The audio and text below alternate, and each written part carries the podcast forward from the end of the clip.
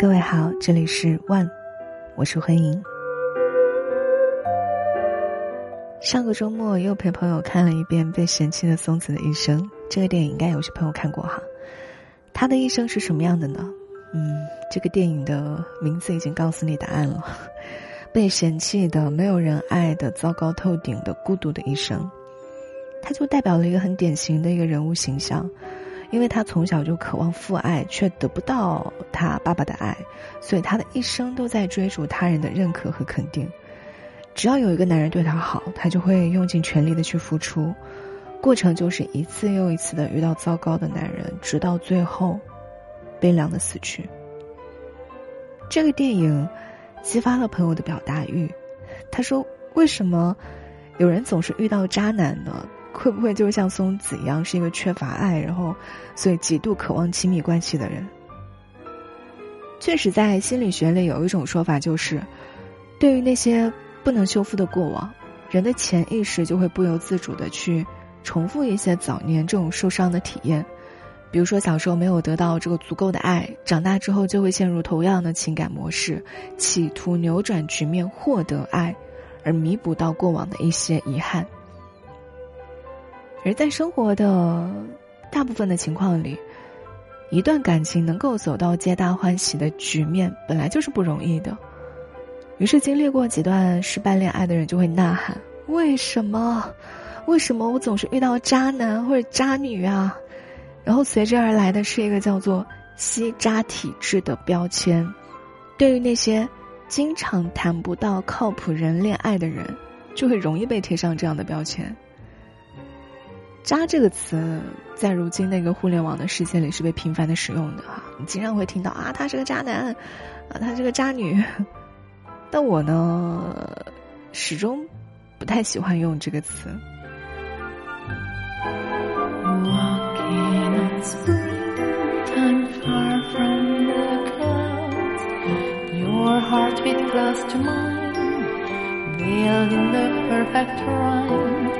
Sunbeams play games as lovers entwine, walking on springtime with you.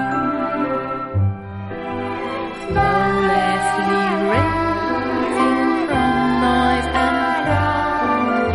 your fairy tale divine makes everybody shine,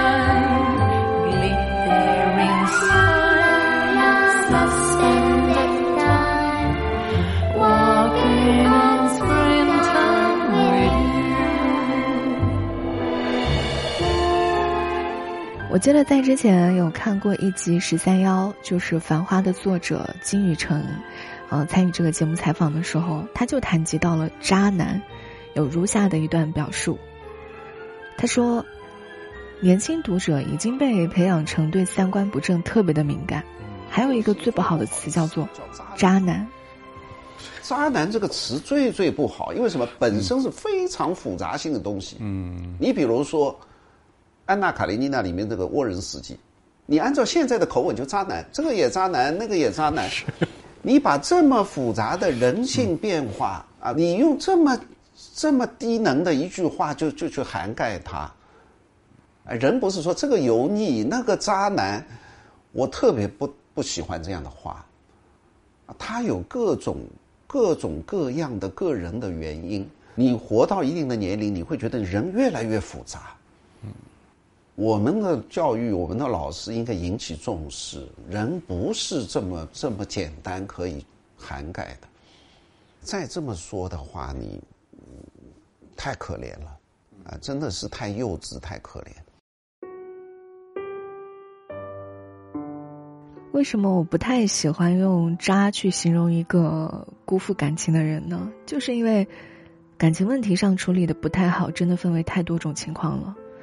有那种为了自身的欲望，套路式的就活生生的将他人拉入到深渊的那种人，我觉得这类人他是坏，他是类似于罪犯一样的存在。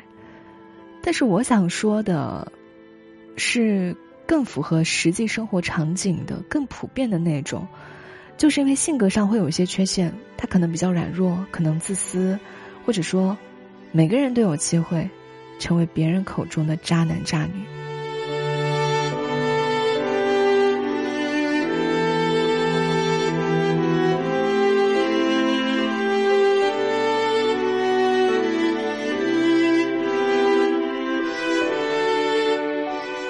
有一部日剧叫做《真心的符号》，里面就有一位这样古怪的男主角啊，他不知道自己想要什么，然后身边亲密的女性也称不上是什么真正的朋友，他也会迎合对方所想，却又不代表忠诚，犹豫不决、容易受人摆布的性格，是他的万恶之源。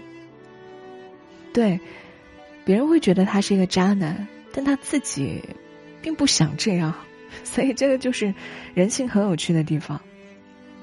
同样是一部来自日本的影视作品《冰口龙介的偶然与想象》，第一个故事是一个奇妙的三角关系。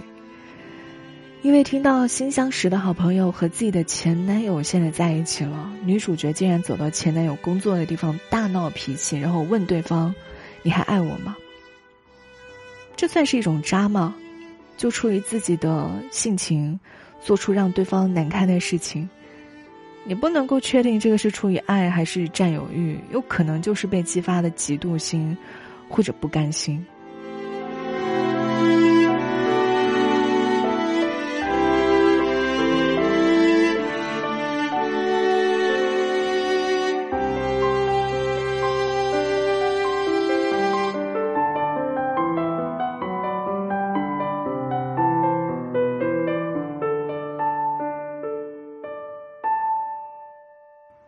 理性的角度来看，任何一方受到伤害，都是一个很正常的结果。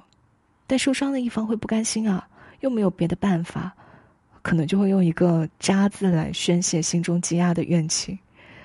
在宣泄的途中，可能自己也变成了别人口中那个渣。你看，他居然用如此恶毒的语言来形容自己的前任，哎，居然还爆了一些前任的隐私，哎，他真的好渣哦。渣人确实很可恨，但他们就在我们当中，甚至就是我们自己。大多数的渣是不太会合理的处理感情问题造成的。一个男孩想用逃避来面对现实，女孩受不了冷暴力，所以称对方为渣男。一个女孩接受了追求者的礼物之后，却拒绝了对方的表白，因此被称为渣女。你发现吗？大多时候，渣它不是一个形容词，只是一个情绪用词。你很生气，你对他的行为很生气，所以你觉得他渣。这个就是我不太会简单的用渣去形容一个人的理由吧。Someday when I'm awfully low. When the world is cold. I will feel a glow just thinking of you and the way you look tonight.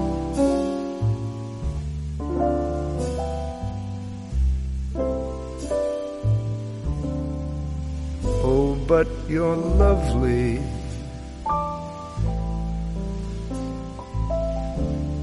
With your smile so warm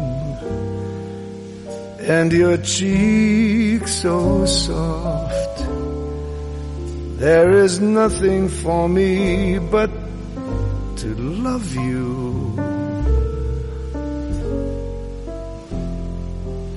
Just the way you look tonight.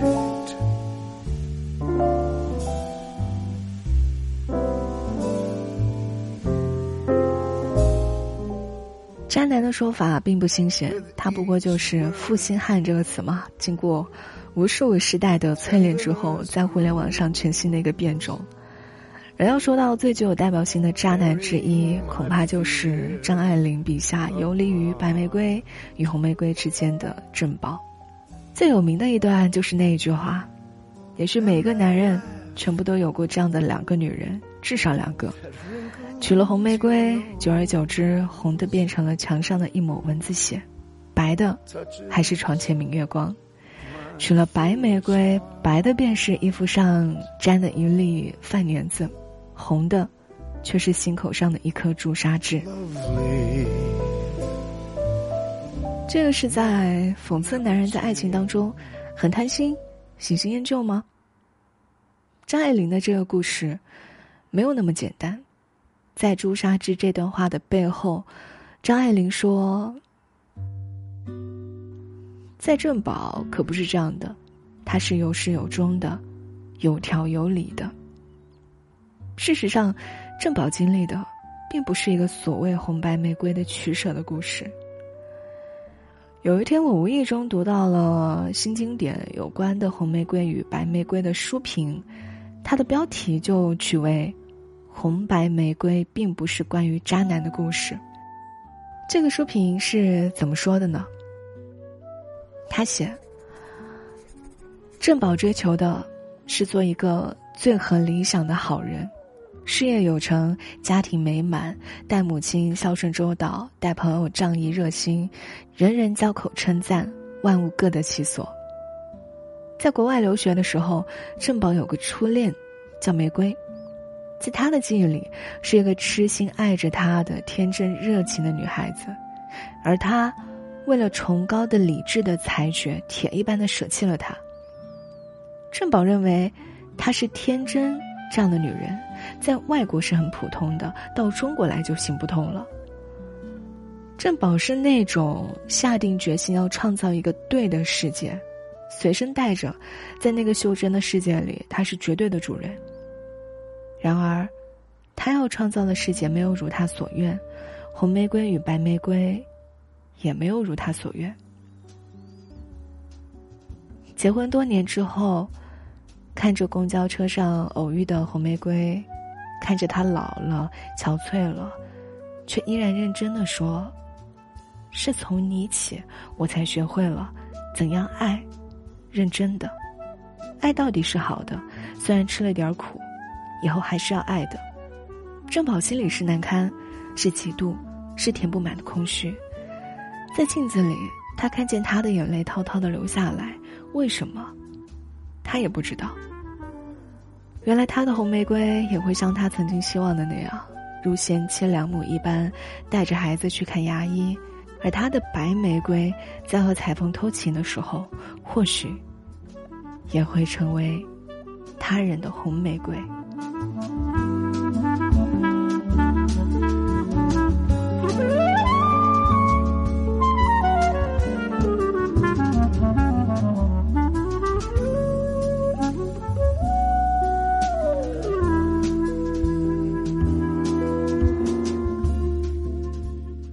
我觉得这段书评说的特别特别透彻。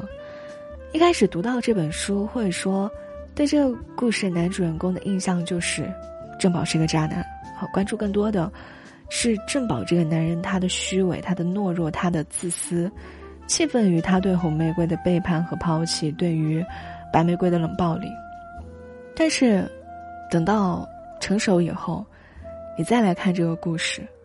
看到郑宝在公交车上流泪，看到那句“连他的老他也嫉妒”，你就会感到是多么深沉的悲哀。他有着多么复杂又多么真实的内心活动，而这一切不能用一个渣男来简单的定义，也并非是一个有关于渣男的故事，而是有关人性的故事。在这样的故事里，最好看的部分，就是那个所谓的。渣男的内心活动。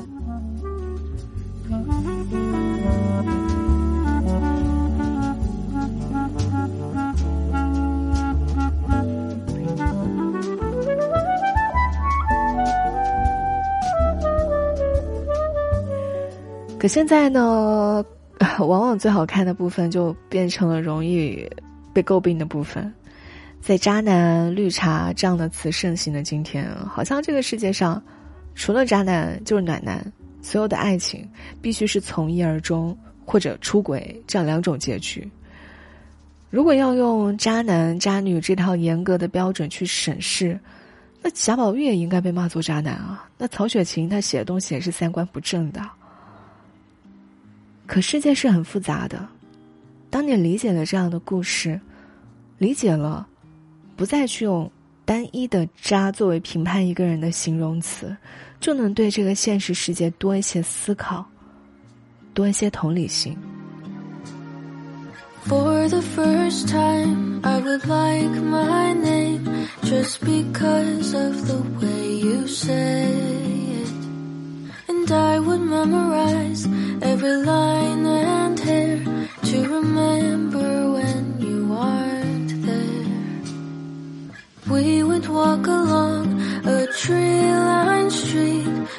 breeze dancing at our feet.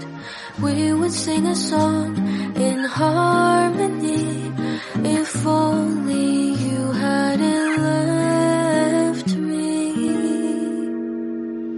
So I'll think of you once in a moon when I hear your favorite tune.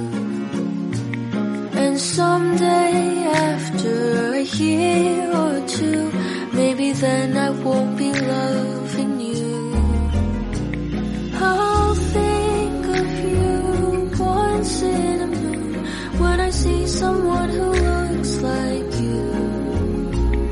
And someday after a year or two, maybe then I'll still be loving you.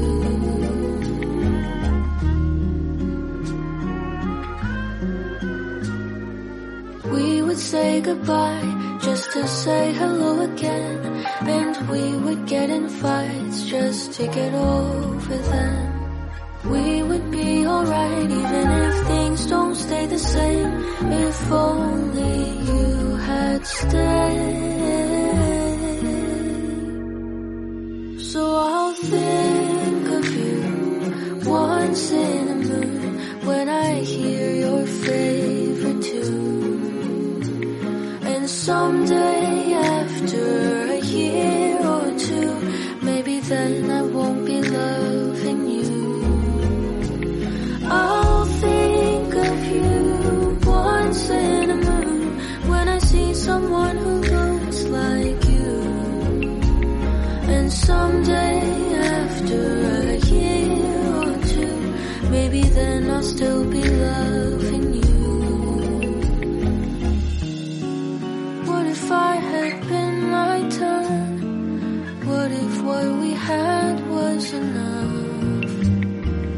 guess all my calculations were off when I thought I would get over you.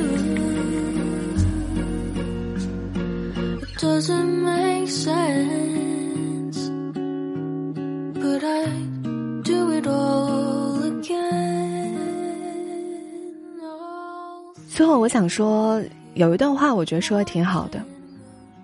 世界上，只要存在渣男的指责，就有吸渣男体质的标签来伤害女生。每个渣男都对应着一个不安分的女生，男人不坏，女人不爱，诸如此类的语言霸权，最终伤害的是两性长久以来共建的信任基石。尤其是“吸渣体质”这个词，就是 我对他的讨厌程度就堪比“克妻克夫”这样的词。就好像你遇不到一个靠谱对象是你的问题，就像你的另一半倒霉也是你带来的霉运。不要，请不要这样去想。如果你的每一段感情都与对方的背叛终止，你不要把自己定义为什么吸渣体质。你可以向信任的人发泄情绪，骂他是一个渣，但是也要告诉自己，人海茫茫，爱情是无法通过奋斗就可以换回来的。什么人如果能够遇到好的爱情，除了有努力，那一定是有天大的幸运在里面的。你可能现在就缺少那么一点幸运。那你能做的是什么呢？就是在一段关系里面，好好的关注自己的感受。是不是舒服的？是不是有什么地方是不对劲儿的？是不是在往坏的方向妥协退让的？